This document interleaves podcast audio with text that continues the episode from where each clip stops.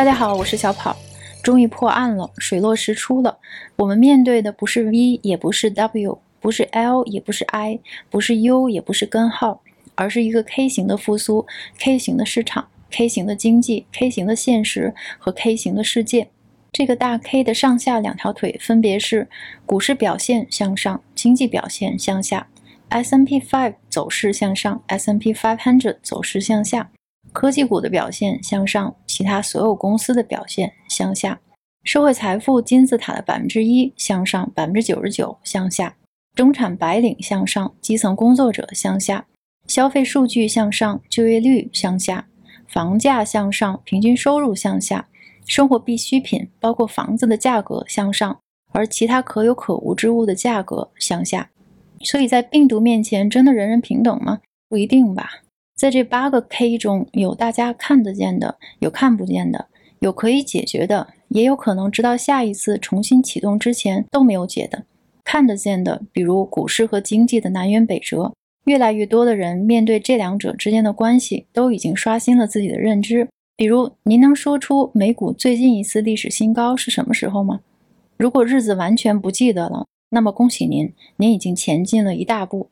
当股市创新高这种消息越来越难撼动小心灵的时候，我们就已经完成了股市不等于经济的认知更新。如果想要认知和直觉再上一个台阶儿，那就再问自己一个问题：您觉得全世界现在唯一有用的东西和唯一的希望是什么？如果回答是科技和科技股，那么再次恭喜您，您要相信自己的直觉。标普五百指数中最大的五只，微软、亚马逊、苹果、谷歌和 Facebook，今年前七个月一共上涨了百分之三十七。那其他的四百九十五只股票呢？合计下跌了将近百分之十。如果我们把这五百只股票的份额画成一个大蛋糕，看起来就会更惊悚。五只股票的权重和后面三百五十只股票的总和一样大。微软一家就占了整个指数的百分之五点五，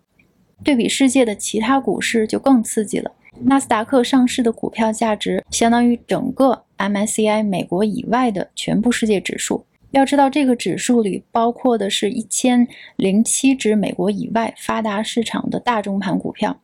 这就是二零二零年一个由少数几家科技巨头主导的世界。不只是因为他们在疫情期间几乎没受到影响的现金流。还因为灾难使原来大家认为很久才能实现的技术和商业模式超速发展，灾难使他们的未来变得更光明，几乎是垄断性的光明。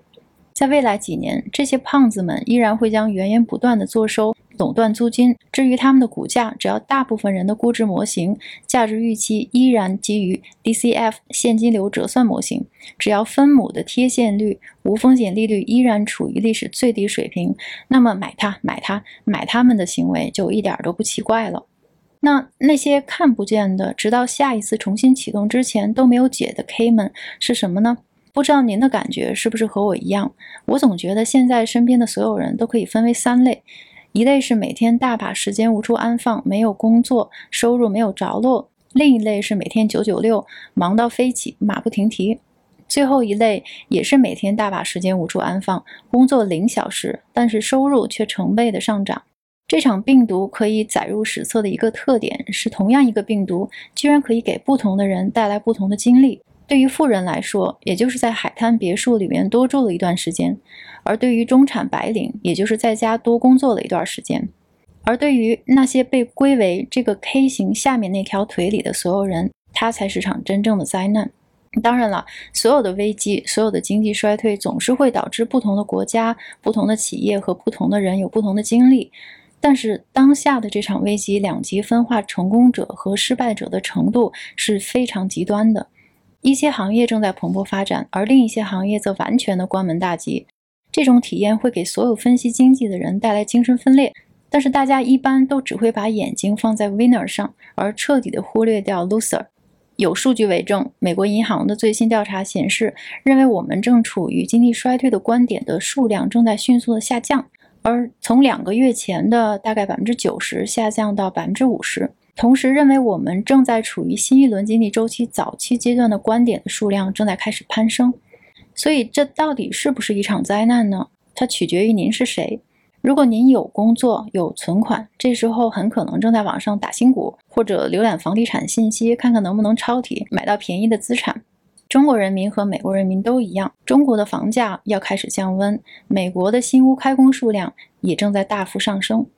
但是如果疫情使您不幸的失去了工作，又没有多少存款，那么您现在的脑子里可能只想找工作，或者去哪儿找钱来还贷款，这就是银行不良贷款上升的原因。在资本市场上，大企业正在向急切盼望着收益率的投资者们大量的发债，而小企业们正在为活下去而苦苦挣扎。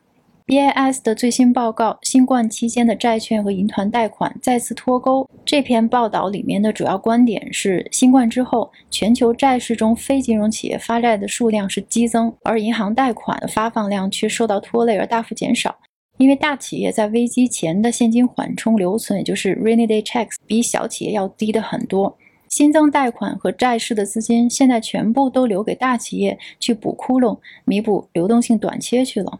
所以危机使得大企业变得更大。这幅图表呃里边的数据呢，它表示的是全球年收入超过十亿美元的企业现在占全球债市百分之七十的份额。但同一时间，更加依赖银行贷款的中小企业近几个月来信贷越来越紧巴巴。所以富者恒富，穷者恒穷，中间的那道沟现在是越来越宽。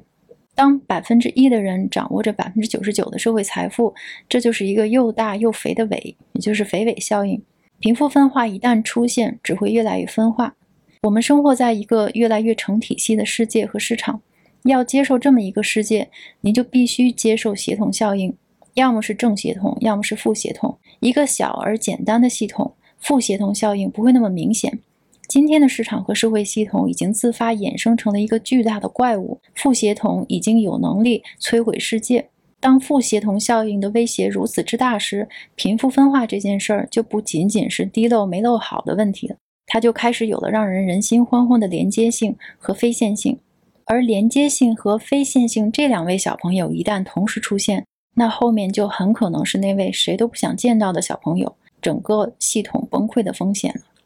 好，今天就和大家分享到这里，谢谢大家，我们下次再见。